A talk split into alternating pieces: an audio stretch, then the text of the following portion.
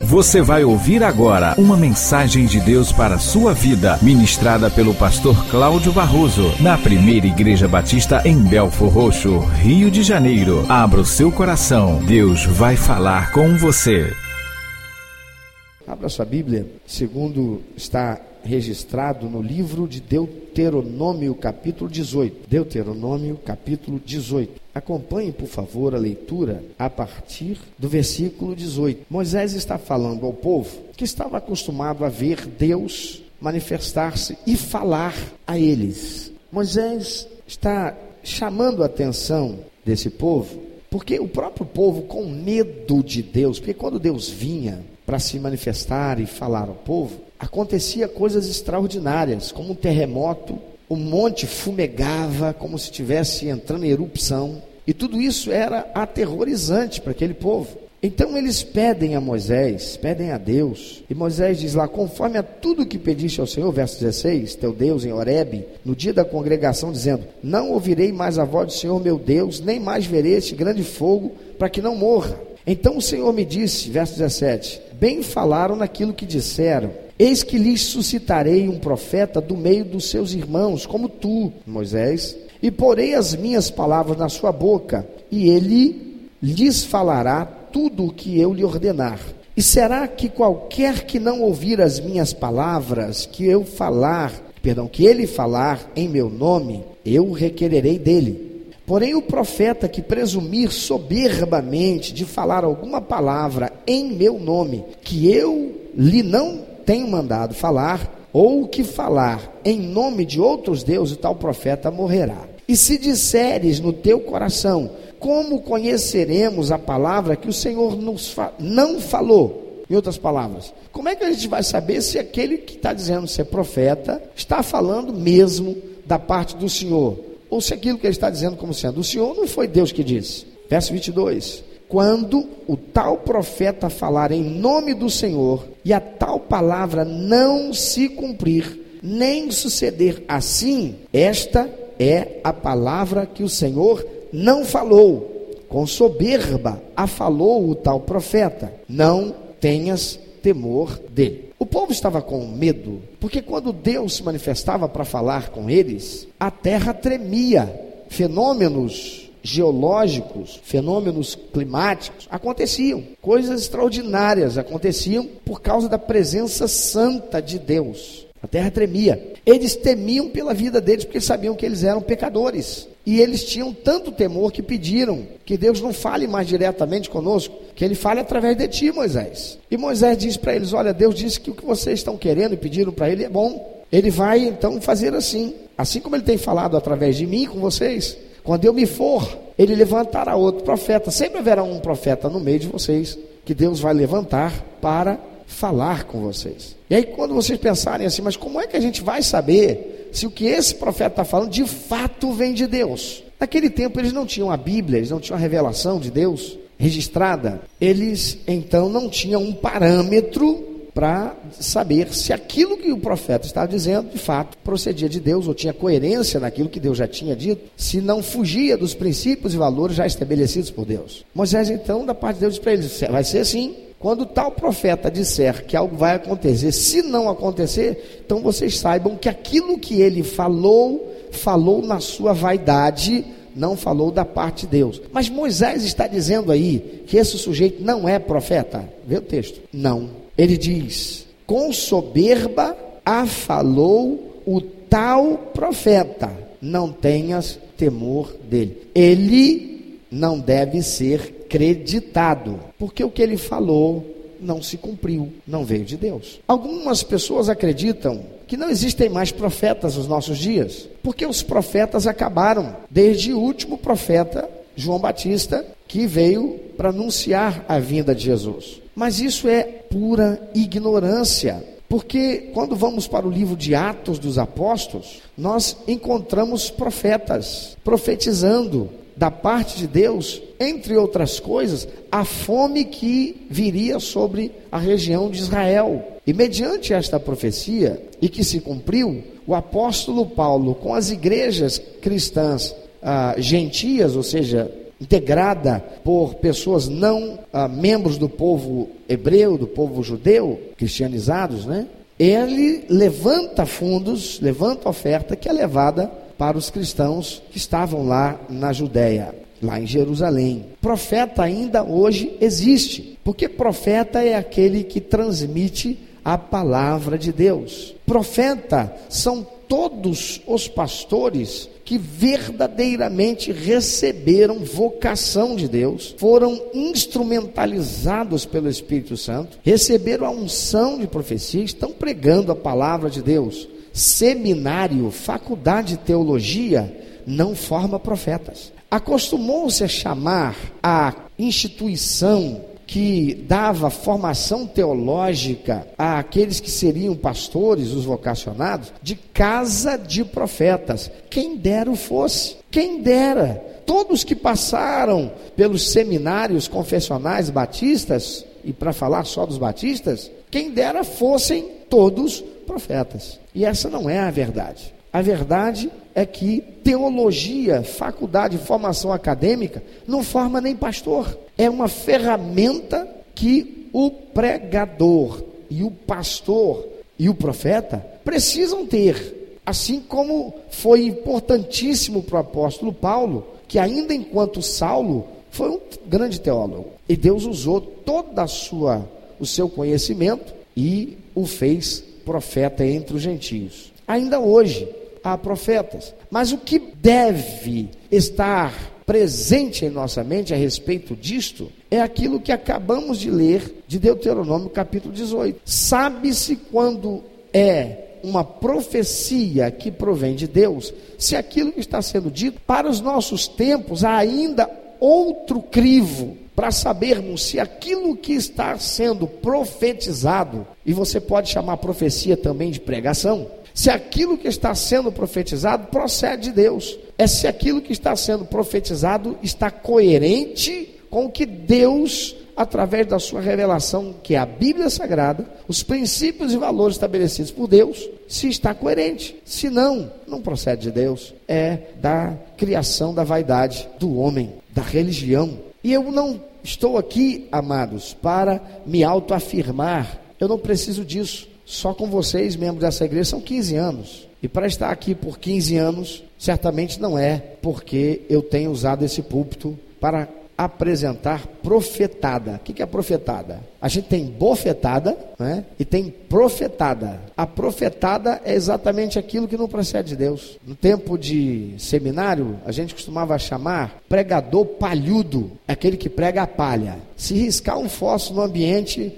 tudo, as palavras que ele está proferindo é como um gás que vai pegar fogo nesse negócio todo aqui, e vai todo mundo ter que sair correndo, porque não sobra nada daquilo que ele falou, não tem consistência, não tem embasamento na palavra de Deus, não tem revelação de Deus, não é profecia. Por que, que eu estou usando esse texto? Porque eu vou falar algumas coisas para você da parte de Deus, e que você deve guardar isso no seu coração. Amados, nós estamos vivendo num tempo em que nós, no nosso país, o povo nesse país, nós estamos vivendo um tempo de, desculpe o termo, emburrecimento. E isso em níveis gerais. Não é específico, não é focado nas pessoas menos favorecidas, nas pessoas que têm menor instrução, mas é em nível geral. Nós temos nos tornado um povo de vaquinha de presépio. Nós temos nos tornado um povo omisso e ignorante. Nós temos nos tornado um povo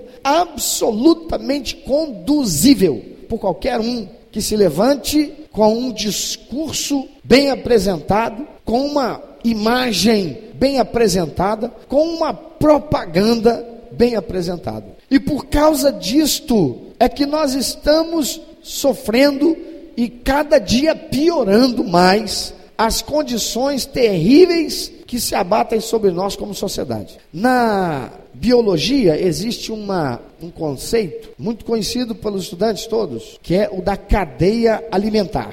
O que é a cadeia alimentar? Vamos para o oceano. Você tem um peixinho pequenininho. Aquele peixinho pequenininho, uma piaba, ele é alimento para um peixe maiorzinho, que vem come ele. Vamos colocar o siri. O siri ele come peixinhos pequenos. Ele pega alguns peixinhos pequenos e eles comem. Ou o povo já vai lá e come o siri. A garopa, ela vem e come o povo.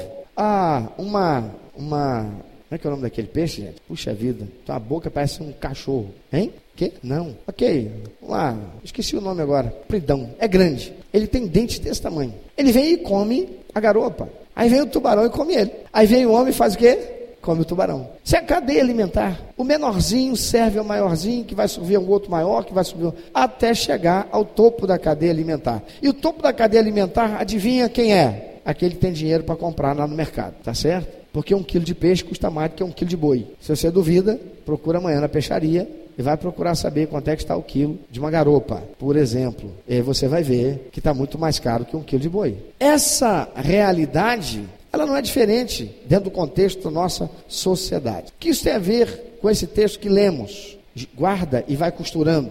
Daqui a pouco você vai ter um quadro. Amados, ano passado, as previsões feitas a respeito do futuro do nosso país não foram ouvidas pelo nosso povo, não foram ouvidas pelas igrejas, não foram ouvidas pelos crentes. Muitos crentes não acreditaram na palavra de homens de Deus, como este que vos fala, a respeito do que aconteceria se um novo mandato fosse entregue nas mãos do PT para presidir esse país. Nós já estávamos vivendo como igreja, coisas absurdas perpetradas por aquela que foi alçada à condição de presidente desse país, que na campanha para sua eleição mentiu ao povo evangélico, mentiu dizendo que não apoiaria aborto, mentiu dizendo que não apoiaria a união homossexual, mentiu deslavadamente, mentiu que não iria dar seguimento ao interesse de certos grupos da sociedade para erotizar as nossas crianças de 4, 5, 8, 10 anos, ensinando-as sobre relação sexual, que não haveria cartilhas, que nada mais são do que a construção da erotização precoce nas crianças, sobretudo na rede pública. Mentiras mas apesar disso, não obstante tudo isso que aconteceu, e os pastores, homens de Deus, verdadeiros profetas de Deus, comprometidos com a palavra de Deus e com a palavra de Deus, subiram os púlpitos para dizer: Nós não podemos permitir que isto aconteça, porque nós seremos responsáveis sobre aquilo que virá sobre o nosso país. Não fomos ouvidos. Lembremos que o partido da presidenta já estava no poder há 12 anos. Logo, tudo aquilo que esse atual governo, que tomou posse dia 1 de janeiro, antes de ontem, antes de ontem, hoje é 4, dia 1 feriadão aí, esse governo atual, da presidenta que foi reeleita, ela recebeu como herança exatamente aquilo que foi a sua gestão até dia 31 de dezembro. Não foi um presidente de outro partido para se queimar, para bater nele, para dizer, é, foi esse governo, esse governo foi isso, olha o que eu recebi. Não, foi o governo dela, do partido dela e das bases aliadas que fisiologicamente apoiaram. Na campanha para presidente, a atual presidente afirmou inúmeras vezes que seus concorrentes, caso fossem eleitos, iriam cortar os direitos trabalhistas conquistados. Dizia ela, mentirosamente conquistados pelo seu governo, pelo seu partido e pelo governo do ex-presidente Lula. O que foi uma mentira deslavada, porque já desde o governo Fernando Henrique Cardoso, eu não estou fazendo propaganda de partido. Isso é história, isso é fato, isso é realidade. Desde o governo Fernando Henrique, muitos benefícios para a população de baixa renda foram implementados, os quais o PT apenas readaptou com novos nomes, dando-lhe continuidade. Eu devo dizer que eu votei na, no primeiro turno, no segundo turno, e reelegi o ex-presidente Lula. Mas começou de forma clara, contundente, concreta com Fernando Henrique Cardoso no seu governo. Vale Gás, assistência de medicamento a baixo custo para a população carente e outros. Lembremos que o PT tão somente manteve trocando o nome para não permitir associação com o partido do ex-presidente que criou esses benefícios e que os instituiu. E isto, por si só, já tem um nome: falsidade ideológica, desrespeito e imoralidade. Ora, eu pego ali um quadro lindo que foi pintado, mas foi pintado por um artista de que é meu desafeto. Eu recebo esse quadro, passa a ser meu. Eu vou lá e apago a assinatura dele, dou uma pincelada aqui, outra ali, não mudo muita coisa no quadro, coloco apenas uma nuance aqui, outro lá, acrescento talvez uma estrelinha e assino embaixo, Cláudio Barroso. O que, é foi que eu fiz? Eu adulterei a originalidade de quem começou isso. Eu não fui íntegro. Isso é uma imoralidade. Em se tratando de comércio no mercado, isso é crime. Lembremos uma frase célebre e tão repetida esta semana da então candidata à presidência, que disse a respeito dos seus opositores, dentre eles a senadora Marina Silva, assim como o ex-governador Aécio, que se eles assumissem a presidência, o povo brasileiro, sobretudo os menos favorecidos, iriam sofrer, porque iriam ser desfeitos esses projetos que o seu partido implementou. Uma fala mentirosa, descarada. E o povo fez o quê? Nós somos chamados de povo que não tem memória. Nós somos chamados de um povo que não nos lembramos. Aliás, quer ver? Não levanta a mão. Não levanta a mão. O que foi que você recebeu de pregação, mensagem da palavra de Deus domingo passado? Ah, não tenho memória. O que foi que Deus falou contigo na última vez que você disse, Deus falou comigo? O que foi que ele falou contigo? Eu não tenho memória. E não é diferente em relação à nossa vida social. A gente esquece fácil as coisas. Também não dá, irmão, para guardar, não. Imagina, chega janeiro. O que, é janeiro? Janeiro é praia e futebol. Fevereiro, no máximo e março, é o que? Ah, é carnaval. Vem abril. Abril é o que? Ah, é Semana Santa. Acabou Semana Santa, vem o que? Dia das Mães, é maio. Passou o Dia das Mães, vem o que? Dia dos Namorados. Passou dia dos namorados, vem o quê? Festa junina. Passou festa junina, vem o quê? Julho, dia dos pais. Agosto, dia dos pais. Em junho, dia dos namorados. 7 de setembro, o quê?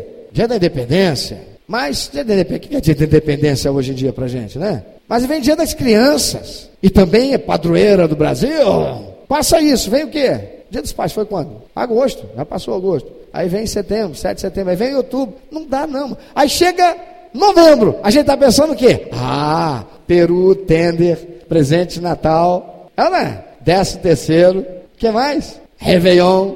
Irmão, não dá mesmo para ficar lembrando, não. Ah, você esquecer, você não pode esquecer. Campeonato do Brasileirão, tem o Brasileirão. Tem o Brasileirão. Ah, opa, peraí, tem Copa do Mundo. E não, peraí, também tem Olimpíada. Não dá, meu irmão, não dá para lembrar. O brasileiro, nós somos um povo assim. As coisas são feitas para a gente não lembrar. A televisão, a novela, não deixa você lembrar. Você vive num mundo de irrealidade, de fantasia. Eu não sei quantos se lembram de um seriado chamado A Ilha da Fantasia. O brasileiro é uma ilha. O Brasil é uma ilha de fantasia, irmão. Todo dia o camarada liga a televisão porque não pode perder no Plim Plim o Big Brother. O negócio é ver glúteo, peitoral, que não pode ser cabeludo, tem que ter finish shave, né? Aliás, eu acho que eu vou entrar nessa onda. O que, que você acha? O negócio é não deixar o povo pensar. Porque se o povo pensar, meu amado, a coisa começa a ficar estranha. Se o povo pensar, não vai ter mais mensalão. Se o povo pensar, não vai ter mais petrolão. Se o povo pensar, a corrupção não vai ser mais o que é. Se o povo pensar, milícia não vai mais fazer o que quer. Se o povo pensar, segurança não vai ser a vergonha que é. Se o povo pensar, o povo vai para a rua. Se o povo pensar, ele vai ouvir a palavra de Deus. Se o povo pensar, ele vai enxergar a miséria que está do lado dele e que está corroendo a ele como câncer. Então não pode deixar o povo pensar. Apesar de que as companhias telefônicas pitam e bordam, roubando a nós, porque isso é roubo. Você faz um contrato, paga lá 100 reais por mês para ter direito à internet, telefonia móvel. E quando você tem telefonia móvel, você não tem internet. E quando você tem internet, ela não fica, cai toda hora. E a culpada disso é o Leonardo. Ela não permanece, cai, fica. Não é, não é, não é rede, irmão, não é rede. Parece linha de anzol o negócio. Né? Joga lá, vamos ver se pega. Opa, deu sinal. Não, mas tá só mordendo ainda, não, não fisgou. Parece que você está pescando com anzol e linha. Não é rede, vai chamar de rede. Rede traz. É linha, é anzol. É pesca de anzol. E é um roubo. Coloca na sua conta um valor, quando você pega a conta, primeira conta não chega. Quando chega no vencimento, passou um dia. Quando chega, você vai olhar, opa, peraí, eu fiz de 100, estão me cobrando 300 por quê? Aí você liga, reclama. Aí nós vamos fazer uma avaliação, transfere a data do vencimento. Se você insiste, se não insistir, ainda vai para o SPC se bobear. E aí reclamou, ah, nós estamos enviando uma nova conta para o senhor. Tá bem. Isso porque você ligou mais cinco vezes, em cada uma delas você ficou no mínimo 40 minutos pendurado no telefone. Aí vem a conta no que valor os 100 reais. Com que explicação para o fato de terem te enviado uma fatura de 300 reais? Nenhuma. E quem é que cuida desse negócio? Ninguém. Você não tem ninguém a recorrer. Ah, não tem. Liga para a Anatel. Se você conseguir, eu te dou um presente. Se alguém de lá te atender. E se atender, atender. Te dou um presente. Vou te dar um celular. Me cobra. Pastor, aqui ó tive esse problema, aceitei teu desafio. Venci. Vou ter o maior prazer de te dar um celular de 50 reais. Você quer celular para falar ou você quer celular smartphone? Eu não falei smartphone. Amados, a coisa está muito séria. O brasileiro ri até da sua própria desgraça. Agora é obrigatório. Tem que trocar aí o extintor. Acha o extintor, por favor. Por favor, acha. Traz para mim. Eu vou pagar você. Aliás, vou te dar um presente. Vou te dar um smartphone. Mas tem que trazer hoje. Não tem, já sumiu, não tem mais no mercado. Por quê? Não, agora é dia primeiro. Está valendo a lei. Todo mundo precisa. Que todo mundo viajou, esquentou a cabeça, não foi comer peru, rabanada, chester. Final de ano, meu irmão. Dia 5 amanhã, segunda-feira. Chega lá, tá escada chegar nas lojas e encontrar. Qual é o preço? 170 reais, 200 reais, 250 reais. Por quê? Porque você agora tem obrigatoriedade. É lei da oferta e da procura. Aí daqui a alguns meses cai essa lei, igual caiu a lei do kit de emergência, que todo mundo comprou e não serviu para nada. E depois fizeram a lei para acabar com aquilo. Um assinte, uma vergonha.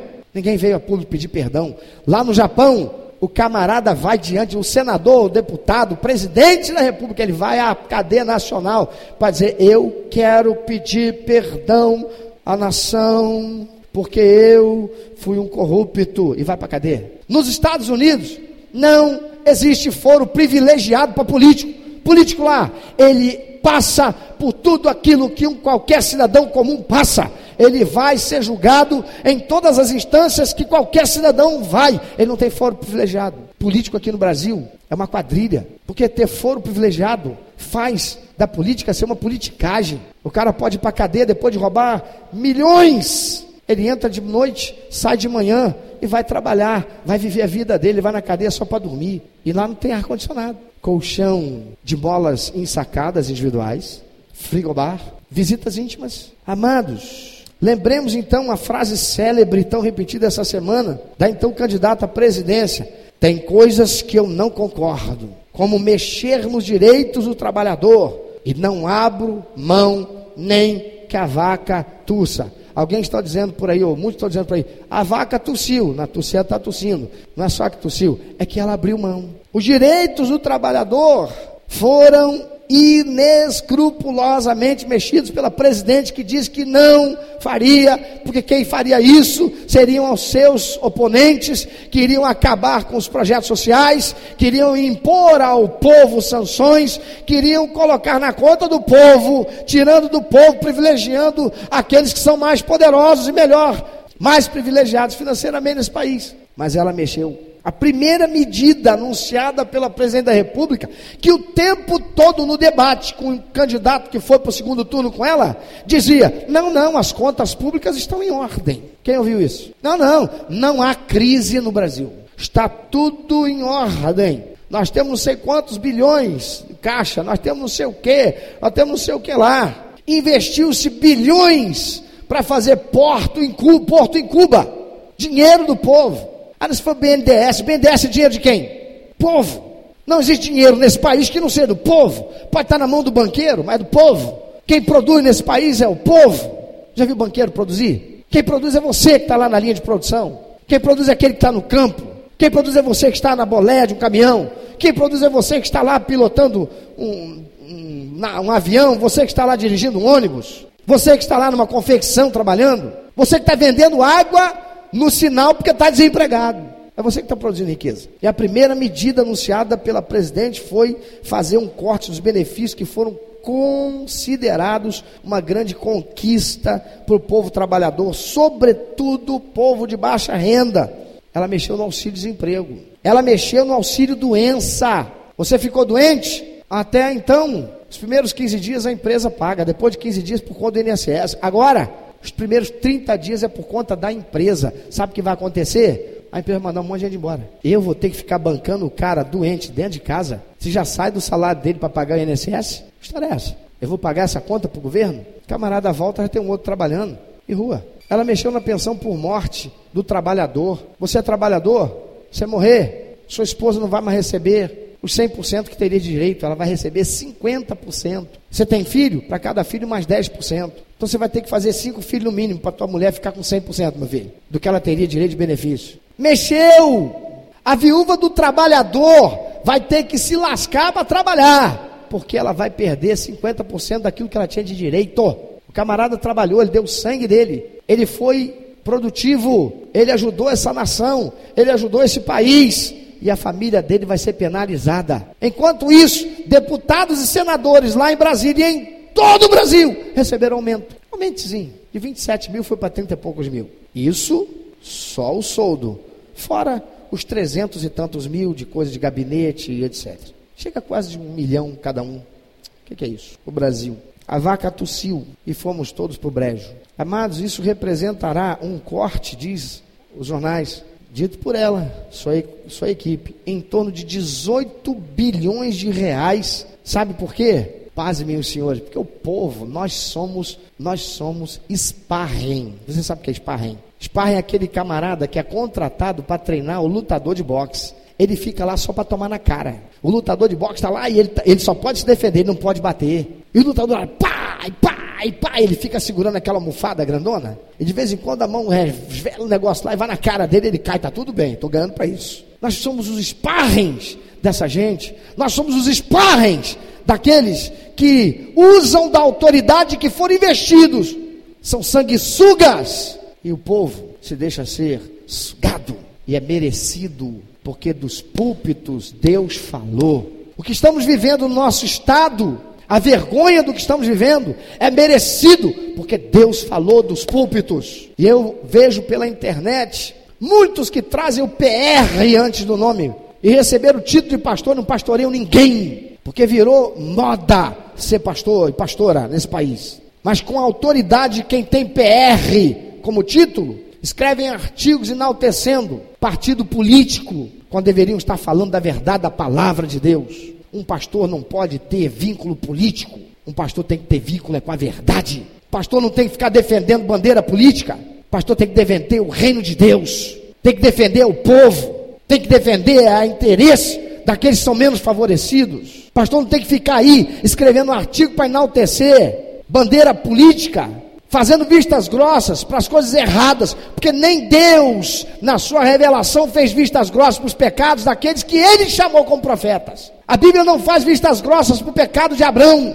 A Bíblia não faz vistas grossas para o pecado de Jacó. A Bíblia não faz vistas grossas para os pecados de Davi. A Bíblia não faz vistas grossas para o pecado de Pedro. A Bíblia é a palavra de Deus e Deus não faz vistas grossas para o pecado. E esse corte de 18 bilhões, é sabe por quê? Porque as contas do governo federal não fecharam em mais de 18 bilhões. Quem vai pagar essa conta é o povo brasileiro, não são os empresários. Não são os empresários mais abastados. E quando eu falo os empresários, não é empresariado em geral, porque o comerciante dali, que culpa ele tem disso? Não é ele. São os grandes empresários. Só o rombo pela corrupção na Petrobras, amados, é da ordem, segundo a Polícia Federal, de mais ou menos 10 bilhões de dólares. Vou dizer para você quanto significa isso. Pela última cotação que eu vi, não foi esse ano, foi antes de fechar o ano passado, em torno de 2,7 para cada dólar. Isso significa 27 bilhões de dólares, de reais aproximadamente. 27 bilhões de reais sangrados do povo brasileiro. E quem está pagando a conta e vai pagar a conta dos 18 bilhões do rombo do, das finanças, de uma má administração do governo, da ex-presidente que foi reeleita, povo que ouviu dos púlpitos, povo que se chama povo de Deus, dos púlpitos, dos profetas de Deus, daqueles que dizem é meu pastor, daqueles que dizem este é meu pastor, daqueles que dizem é meu pastor porque é um homem de Deus, eu creio porque já vi Deus falar através dele muitas vezes, e nem sequer ouvindo a palavra de Deus, a profecia de Deus, pelos homens de Deus, sequer pararam para confrontar, porque a profecia deve ser confrontada com aquilo que foi apresentado. Não se olhou para o que este governo e os outros fizeram e aquilo que estava acontecendo nesse país. Ainda assim, reelegeram-na. Deram mais um ano para PT, mais quatro anos para PT. Deram mais quatro anos para Pesão. Elegeram o prefeito que está aí, nessa cidade e que tornou Belfor Roxo muito pior, já estava ruim. Não temos nada nesse município, a não ser propaganda em Facebook, maquiagem, muito taier, muita beleza estética, mas nada acontecendo de fato para essa cidade. Que seja digno de nota, para honrar a confiança e a responsabilidade que foi investido. Sequer temos um sinal de trânsito aqui tão clamado pela população. Sequer temos um sinal de trânsito, ou um guarda de trânsito, ou um serviço decente lá na confluência da Benjamin Pinto Dias, lá em cima com a, Zé Mariano dos Passos, com a Joaquim da Costa Lima, que para carro já é difícil, imagina atravessar ali. Povo, nós somos objeto de sanguessuga. Olhemos para o nosso estado do Rio de Janeiro, que propagou uma campanha mostrando um estado lindo, extraordinariamente maquiado, mas cuja verdade é que não há leitos nos hospitais para os doentes. A verdade é que não há medicamentos nos hospitais, falta gaze para cuidar dos ferimentos de quem chega lá nos pontos-socorros, falta equipamento funcionando. Tem equipamento e tem novo, falta funcionários, falta profissionais, falta médico. E os planos de saúde estão aí fazendo o que querem, mas não é só fazendo o que querem, não. É que a demanda realmente cresceu demais. E aí o camarada, o cidadão, ele tem plano de saúde, mas ele entra numa fila para ser atendido. Pastor, a última vez que o senhor precisou lá foi quanto tempo? Para fazer o exame? Levou quanto tempo? Mais de um mês. Aqui na Mil. Mas vai para a Unimed a mesma coisa. Vai para a Golden Cross a mesma coisa. Precisei fazer um exame radiológico. Perfeitamente. Só tem para dia 20 de dezembro. Falei, minha senhora, isso é pré-operatório. Meu senhor, é a data que eu tenho aqui. Isso na rede particular. Como é que está a rede pública? Agora quer ver rápido? Se eu pagar em dinheiro, quanto vai? Ah, só espera um pouquinho. É a imoralidade generalizada nesse país. A vida não vale nada. Você não vale nada. Eu não valho nada. Vale o dinheiro que você tem no bolso. Não tem médico, não tem equipamento, não tem segurança. Segurança está tá um caos. Os policiais estão morrendo, perdendo a guerra, sendo mortos. E me vem um político e um grupo de políticos imorais para tirar da autoridade policial a autoridade pouca que lhe resta, por conta de alguns maus elementos incrustados dentro das corporações militares no nosso estado e em todo o país, se prevalecendo da autoridade e da força que possui o poder de fogo para achacar, para corromper, para se prevalecer dessa autoridade. Ao invés de resolver o problema, mas vai resolver como se a imoralidade começa em Brasília. Vamos ver a Petrobras? Quais são as primeiras notícias Perdão, Petrobras não, desculpe. Vamos ver Belfor Roxo. Quais são as primeiras notícias do ano para Belfor Roxo? Uma jovem, 22 anos de idade. Aluna do curso da Faculdade de Psicologia, funcionária do metrô Rio, portanto, uma trabalhadora, uma cidadã, uma pessoa contribuinte para impostos e uma promessa para essa sociedade futura psicóloga, queria cuidar de vidas, tem a sua vida ceifada por um latrocínio, roubo seguido de morte. Às por volta de 9 horas da manhã, às 8h30 ela liga para o avô: Vovô, estou chegando. E não chega. Vindo de Copacabana, onde foi assistir a queima de fogos na passagem do ano. Amados, o que é que isso tudo tem a ver com a gente? O que é que isso tudo tem a ver com o texto bíblico que li antes? Para voltar nele. Tudo isso foi profetizado ou não. Eu quero ouvir um não bem sonoro ou um sim bem sonoro. Tudo isso foi profetizado ou não foi? E aí?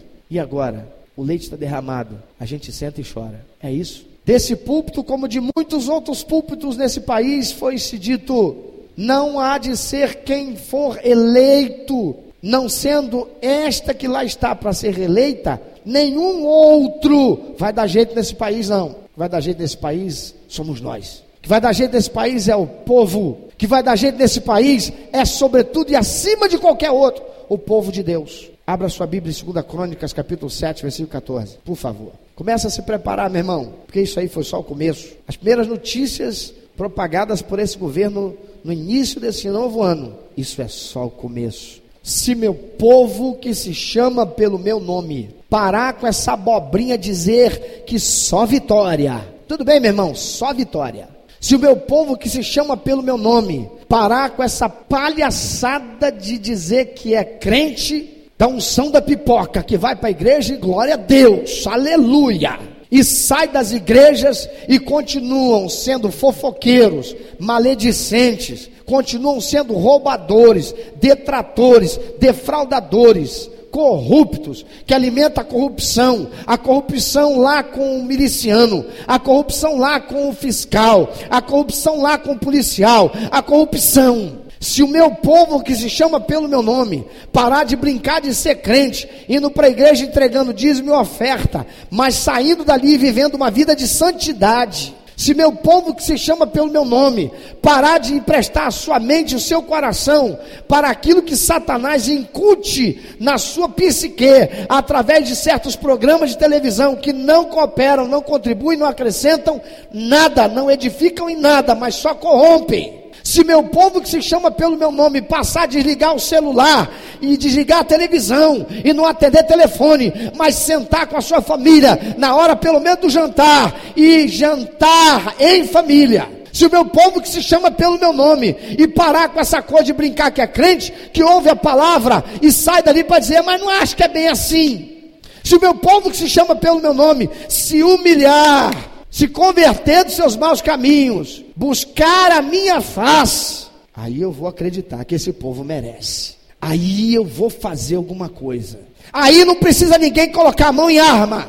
Porque na história do povo de Deus, todas as vezes que o povo de Deus se humilhou, orou, se converteu dos seus maus caminhos, buscou a face de Deus, não precisaram desembanhar uma espada. Deus matou quem tinha que matar, fez ser preso quem precisava ser preso. Deus agiu, fazendo aquilo que o povo não poderia, porque amado, do jeito que está, o povo não pode fazer. Para acontecer, vai precisar ter muito derramamento de sangue nessa nação, e muita gente inocente vai morrer. Ou o povo de Deus que se chama pelo nome de povo de Deus vai se humilhar, vai orar, vai voltar para Deus a sua face, vai se converter dos seus maus caminhos, vai chegar em casa hoje pelo menos aqueles que podem ouvir, e vão jogar tudo que é imundície fora da sua casa, queimado, quebrado, para não dar margem nem para alguém lá de fora usar.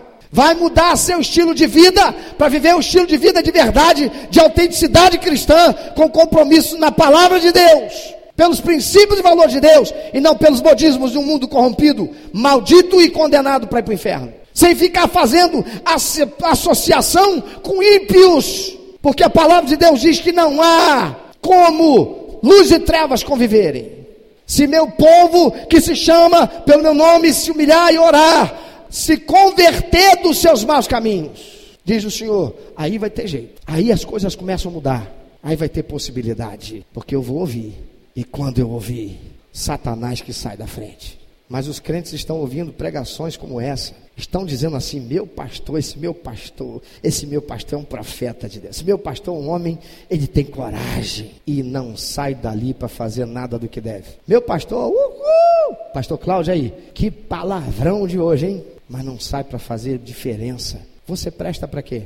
Lembra? Você presta para quê? Sal e luz. Você está prestando para quê? Para ser pisado, porque nós estamos sendo pisados. Povo de Deus nessa nação está sendo pisado, porque não tem sido sal. Perdeu a sua propriedade de salgar. As trevas estão brincando, pintando e bordando. Estamos sendo atropelados. Estamos sendo pisoteados como sal insípido nessa nação, porque não estamos fazendo diferença. Usamos o nosso direito abençoador, extraordinário de eleger quem governe sobre nós, quem nos representa na política. E usamos mal A gente vai para a internet usar Facebook para transmitir corrente. A gente vai para a internet para transmitir conversa fiada, selfiezinha e colocar lá me sentindo abençoada e sendo pisoteado como sal insípido, porque essas notícias só dizem uma coisa da gente: vocês não são nada. Povo de Deus, vocês não são nada. Igreja de quem? De Jesus? Vocês não são nada. Eu usei vocês para me eleger. Eu entrei lá nas igrejas de vocês. Eu subi os púlpitos de vocês que vocês me deixaram subir. Eu cheguei lá na maior hipocrisia e disse para vocês: a paz do Senhor, irmãos. E vocês disseram glória a Deus, aleluia. Jó capítulo 1, no dia em que os filhos de Deus vieram apresentar-se ao Senhor, veio entre eles o diabo. O diabo entra dentro da igreja. É só dar abrir a porta para ele, só abrir a porta. Estou chamando ninguém de diabo, amém? E aí, irmão? O que, que a gente vai fazer esse ano? Que resposta de Deus a gente vai receber em Belfor Roxo? Quantos jovens mais? Porque morreu essa menina, mas ontem, se não me engano, morreu também um rapaz novinho, um rapaz jovenzinho, lá em Heliópolis, também assassinado. Todos os dias a gente lê que foi preso e morreu mais um, mais dois, mas não sei quantos aqui em Belfor Roxo. Belfor Roxo está voltando a ser o que era a década de 70, e naquela época não tinha tanta igreja evangélica como tem hoje. Não tem menos de quatro em cada rua, ou cada quarteirão. Não tem menos de quatro. Pega esse quarteirão aqui, irmão. Se pegar daqui até ali na porta do céu, se pegar daqui até na entrada aqui de Belfor Roxo, fica difícil, hein? É igreja para todo gosto, é evangélico para tudo quanto é jeito. E que diferença a gente está fazendo? Irmãos, eu sempre disse isso. O pior demônio não é aquele que está incorporado numa pessoa que a gente tem que expulsar ele, não. O pior demônio é aquele que está aqui do lado de fora, dominando a pessoa pela influência na sua mente, com aquilo que consegue introjetar, e a pessoa recebe, aceita, se corrompe e faz. E tem muito crente que ao invés de estar ouvindo o Espírito Santo, está ouvindo demônios, está se deixando ser usado para não falar ludibriado por demônios. A palavra de Deus diz que só tem um jeito para Belfor Roxo, só tem um jeito para o estado do Rio de Janeiro, só tem um jeito para essa nação. É se o povo que diz ser povo de Deus se humilhar. Se humilhar significa reconhecer que está em pecado e confessar os pecados e pedir perdão. Se humilhar significa reconhecer que não existe nenhuma possibilidade a menos que Deus intervenha. E orar, buscar a face de Deus se converter dos seus maus caminhos, abandonar tudo que é sujo, errado, imundo, pecado e buscar viver uma vida de santidade e pureza com o Senhor. Trocar o estilo de vida do mundo para andar pelo estilo de vida de Deus. Só aí Deus vai ouvir do céu, vai perdoar os nossos pecados e vai sarar a nossa terra que você está construindo. Porque, meu irmão, minha irmã, foi essa moça que eu nem conheço, nem você sabe quem é, moradora de Belfor Roxo, uma cidadã, uma jovem promissora para a nossa sociedade mas podia ser seu filho, podia ser tua filha, podia ser teu irmão, tua irmã, podia ser alguém parente seu, podia ser alguém da nossa intimidade e relacionamento, podia ser um de nós. Pensa sobre isso. Se meu povo, que se chama pelo meu nome, se humilhar e orar e se arrepender e confessar seus pecados e se converter dos seus pecados, se converter dos seus maus caminhos, diz o Senhor: Eu vou ouvir do céu, eu vou perdoar os pecados e eu vou intervir, eu vou sarar a terra. Amado Senhor, mais uma vez a tua palavra é transmitida. E quantos são aqueles que têm ouvidos para ouvir e estão ouvindo? E quantos são aqueles que vão se apropriar desta palavra do Senhor e verdadeiramente tomarão postura, posição coerente com a tua palavra? Quantos são aqueles, meu Pai, que irão atender à tua palavra, meu Deus, em nome de Jesus, onde o Senhor encontrar um coração arrependido, quebrantado, contrito, constrangido. O Senhor que diz na tua palavra que para um coração quebrantado e contrito o Senhor não desprezará. Meu Deus, que em nome de Jesus o Senhor vai promovendo um avivamento em nosso país, um avivamento em nosso estado, um avivamento em nosso município. Meu Deus, quando foi que o Senhor precisou de uma multidão que se convertesse para que o Senhor fizesse alguma coisa? Sempre o Senhor usou a fé, a disposição e a obediência de poucos. Foi com 300 que Gideão, o Senhor operou. Ó oh, Deus, foi apenas com 12, e dentre eles um que era o traidor. que o Senhor alimentou uma multidão, meu Pai, com um povo que estava preso dentro dos muros de Jerusalém, cercado por Senaqueribe, um exército que era uma multidão como a areia do mar, da praia. O Senhor operou um livramento sem que uma só espada ou uma pedra fosse jogada. Então, Senhor, olha para esse município, olha para esse estado, olhe para esse país, meu Pai. E em nome de Jesus, ouve, Senhor, o clamor daquele que se arrepende, daquele que não aceita continuar nessa letargia, nessa insensibilidade produzida por espíritos imundos aos quais já deu lugar e que já tem influenciado nessa direção, para que esteja como que inerte, insensível, um coração frio, duro, em quem essa palavra nem produz constrangimento. Age, Senhor.